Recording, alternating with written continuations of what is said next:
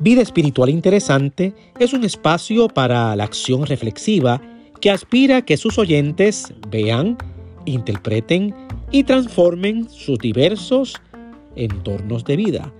Todo lo que es verdadero, todo lo justo, todo lo honesto, todo lo puro, todo lo amable, todo lo que es de buen nombre, si hay virtud alguna en esto, pensad.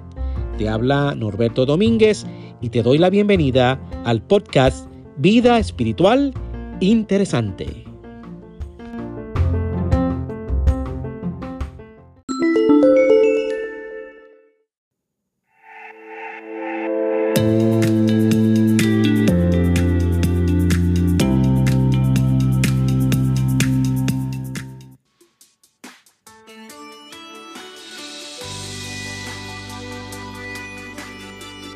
A su paso tendían sus mantos por el camino. Cuando llegaban ya cerca de la bajada del monte de los olivos, toda la multitud de los discípulos, gozándose, comenzó a alabar a Dios a grandes voces por todas las maravillas que habían visto. Y decían, bendito el Rey que viene en el nombre del Señor paz en el cielo y gloria en las alturas. Poco tiempo después del huracán María que devastó a Puerto Rico, se jugó la serie del Caribe de los Juegos de Pelota. Y cuando estaban ya en los Juegos finales, todavía la mayor parte del país no tenía energía eléctrica.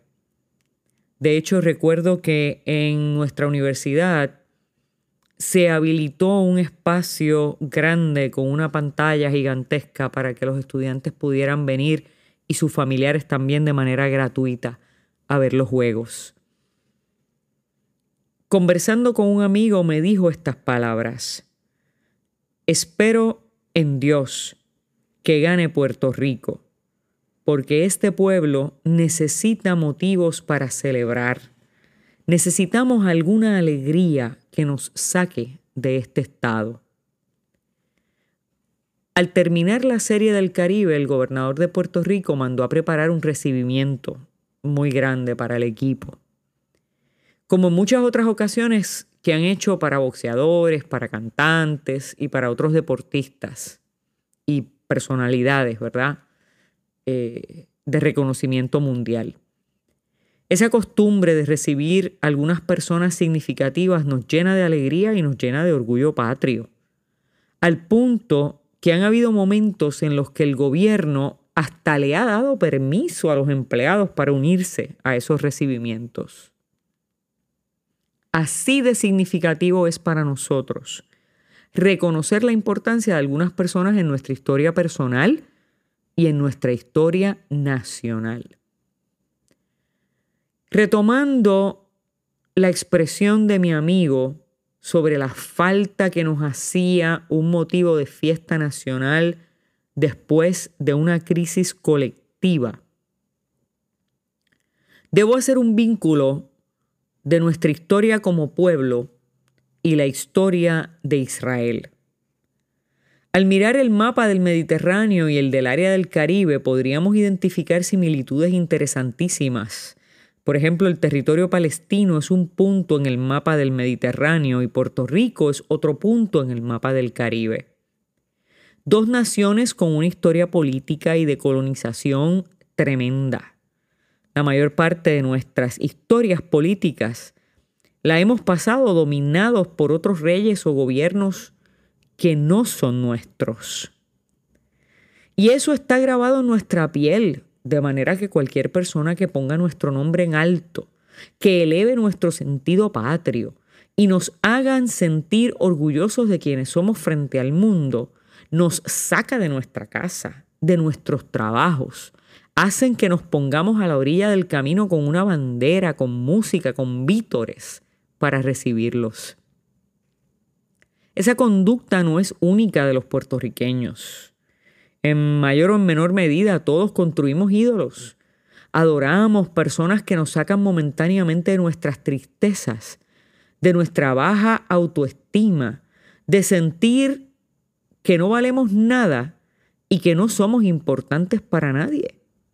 Y somos capaces de hacer cualquier cosa por esa persona. Sin embargo, una vez celebramos y reconocemos, por ejemplo, al equipo de pelota, tuvimos que regresar a casa sin energía eléctrica, sin luz y con muchos desafíos y un futuro incierto. La Biblia nos presenta una historia interesante y un poco similar a esta. La historia de la consagración de Salomón como rey de Israel. En Primera de Reyes 1, 32 al 40, se nos cuenta que cuando ya David estaba viejo, decidió que era momento de designar quién sería el próximo rey de Israel. Así que dice el verso 32 que David ordenó de esta manera. Llamadme al sacerdote Sadoc, al profeta Natán y a Benaías, el hijo de Joyadá. Ellos se presentaron ante el rey y él les dijo, Tomad con vosotros a los servidores reales, subid a Salomón en mi propia mula y llevadlo a Gijón. Una vez allí, el sacerdote Sadoc y el profeta Natán lo consagrarán como rey de Israel. Entonces tocaréis la trompeta y gritaréis, viva el rey Salomón. El sacerdote Sadoc tomó el cuerno de aceite del santuario y consagró a Salomón. Después hicieron sonar la trompeta y toda la gente se puso a gritar, ¡Viva el rey Salomón! Luego todos subieron tras él, al son de trompetas, y con tanto alboroto que la tierra parecía temblar con sus gritos.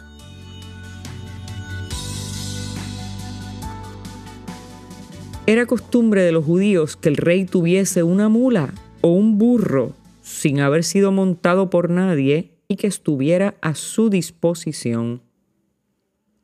Además, la costumbre de todas las naciones, como lo ha sido para nosotros, era salir a recibir a los reyes y gobernantes y unirnos a sus caravanas.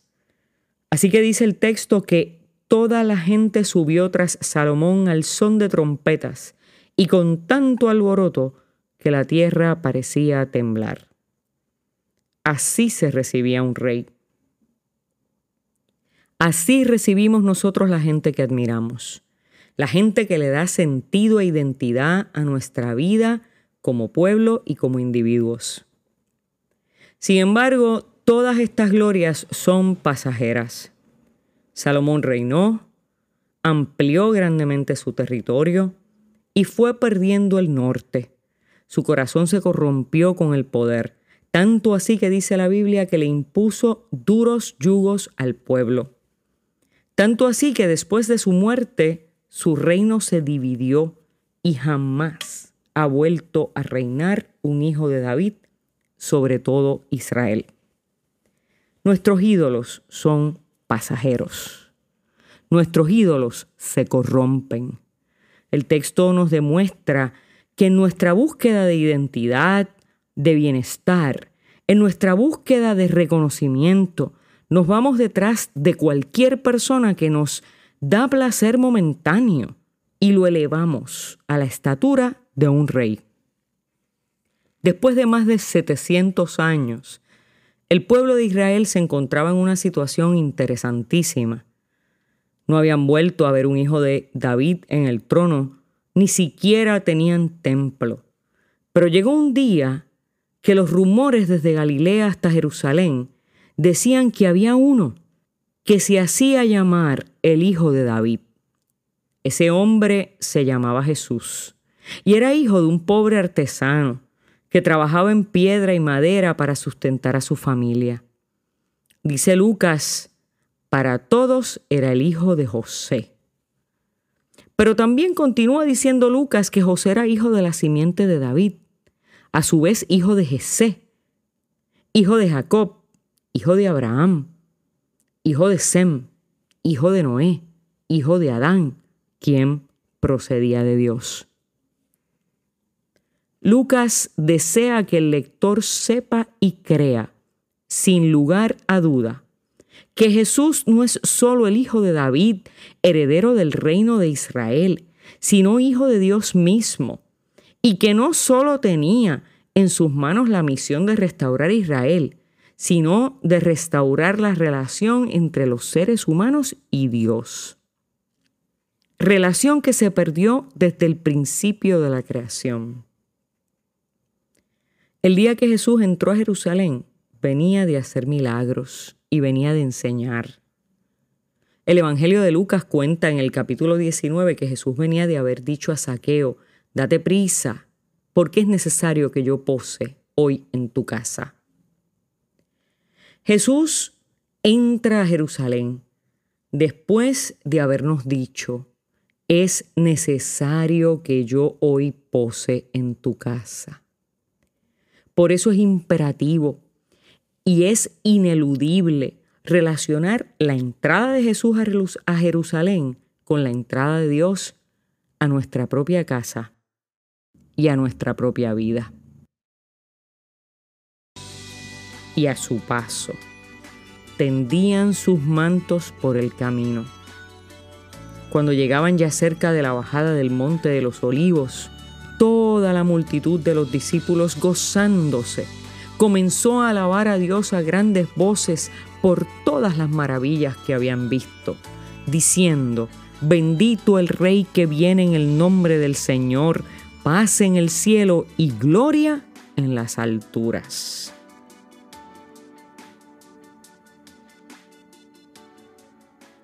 En el verso 37 está el secreto. El misterio y la paradoja revelada al pueblo de Israel y a nosotros. Jesús es el prometido del linaje de David. Es el Mesías, es el Hijo de Dios, pero no es ensalzado, alabado y glorificado por ser rey o por ser hijo de David, o por venir a unificar el reino y a sacar a los romanos de allí. Alababan a Dios por las maravillas que había hecho a través de Jesús y de sus discípulos. El verso 37 de Lucas 19 contrasta con el verso 40 de Primera de Reyes 1. En Primera de Reyes el sonido de las trompetas, el alboroto era tan grande que hacía temblar la tierra. Su alegría estaba puesta en lo que podría Salomón hacer no en lo que ya había hecho. En Salomón estaba la continuidad del proyecto de David, construirle casa a Jehová, liderar el ejército, ensanchar el, el territorio conquistando nuevas tierras. Pero en Jesús, en Jesús la algarabía, en Jesús el gozo, la alabanza, se dio en virtud de las maravillas que ya habían visto. Según Lucas, la llegada de Jesús motivaba a aquella multitud que estremecían los cimientos de la tierra de alegría, como una declaración de aquello que habían visto y que habían escuchado, diciendo, bendito el Rey que viene en el nombre del Señor, paz en el cielo y gloria en las alturas. Este reconocimiento de Jesús no se da en virtud de una esperanza humana, pasajera, de algo que podrá ser o no ser. Este reconocimiento y alabanza no se da en virtud de algo que puede terminar en división y fracaso, como pasó con el reinado de Salomón. Esta alegría se da en virtud de lo que habían visto, de los hechos, de las palabras, de los milagros, de la vida de Jesús que se hizo Emanuel, Dios con nosotros. Esto no representa un tal vez una posibilidad de triunfo, sino que ya ha triunfado sobre la muerte en la vida de Lázaro, que ya triunfó sobre la enfermedad, sobre la ceguera, sobre la parálisis, la lepra, que ya triunfó sobre el discrimen, la condenación y los abusos religiosos y políticos, que han sido declarados libres del pecado y la maldad. Jesús no representa nada que no haya sido ya probado. Jesús no es esperanza en lo que puede llegar a ser. Jesús es la realización en esta tierra de nuestra esperanza postrera y por eso le recibimos hoy con vítores y alegrías. Jesús abrió caminos de gracia para todos los seres humanos sin distinciones y tú eres uno, una de ellos. El Domingo de Ramos significa mucho más que un acontecimiento histórico para la cristiandad significa la entrada de Dios a nuestra vida en la persona de Jesús. Cuando decidimos seguirle y reconocemos que necesitamos su ayuda para enfrentar las dificultades, los problemas y el seguimiento y el, y el sufrimiento, perdón, que nos abate. Pero también representa los cambios concretos que se dan en nosotros cuando hemos permitido a Dios entrar a nuestra vida y actuar en nuestra vida, en favor nuestro. El día de la llegada de Jesús a Jerusalén es el día de la visitación de Dios. Por eso el Domingo de Ramos significa escoger la caravana de Jesús y no la de los romanos representa mirar a los hechos de Jesús y creer que Él es el Hijo de Dios por lo que ya ha hecho y no por lo que yo quisiera que haga en el futuro. Esperar la caravana de los políticos o de los deportistas que nos honran con sus buenas ejecutorias puede darnos mucha satisfacción, pero satisfacción temporera Puede darnos esperanza de que nuestro país, nuestros hijos, nuestras hijas o nosotros mismos podamos tal vez algún día llegar a un lugar de éxito semejante a los que ahora adulamos. Pero echarnos a los pies de Jesús, tirar nuestros mantos, proclamarlos rey, nos garantiza que estamos en el grupo de aquellos y aquellas que cuentan con la compañía de Dios para toda la eternidad. Hoy nos encontramos con Él en su entrada a Jerusalén, en ese camino que Él mismo ha pavimentado con losas de amor y compasión. Acompañémoslo, proclamando las maravillas que hemos visto, de manera que nuestro gozo haga temblar la tierra.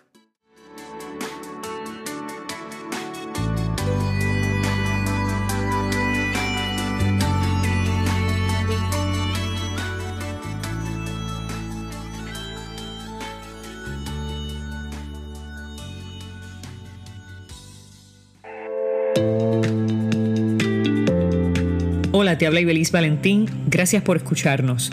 Si este mensaje ha sido de bendición a tu vida, compártelo en las redes sociales. También puedes suscribirte a través de Apple Podcast o de Spotify Podcast. Que Dios te bendiga y hasta la próxima.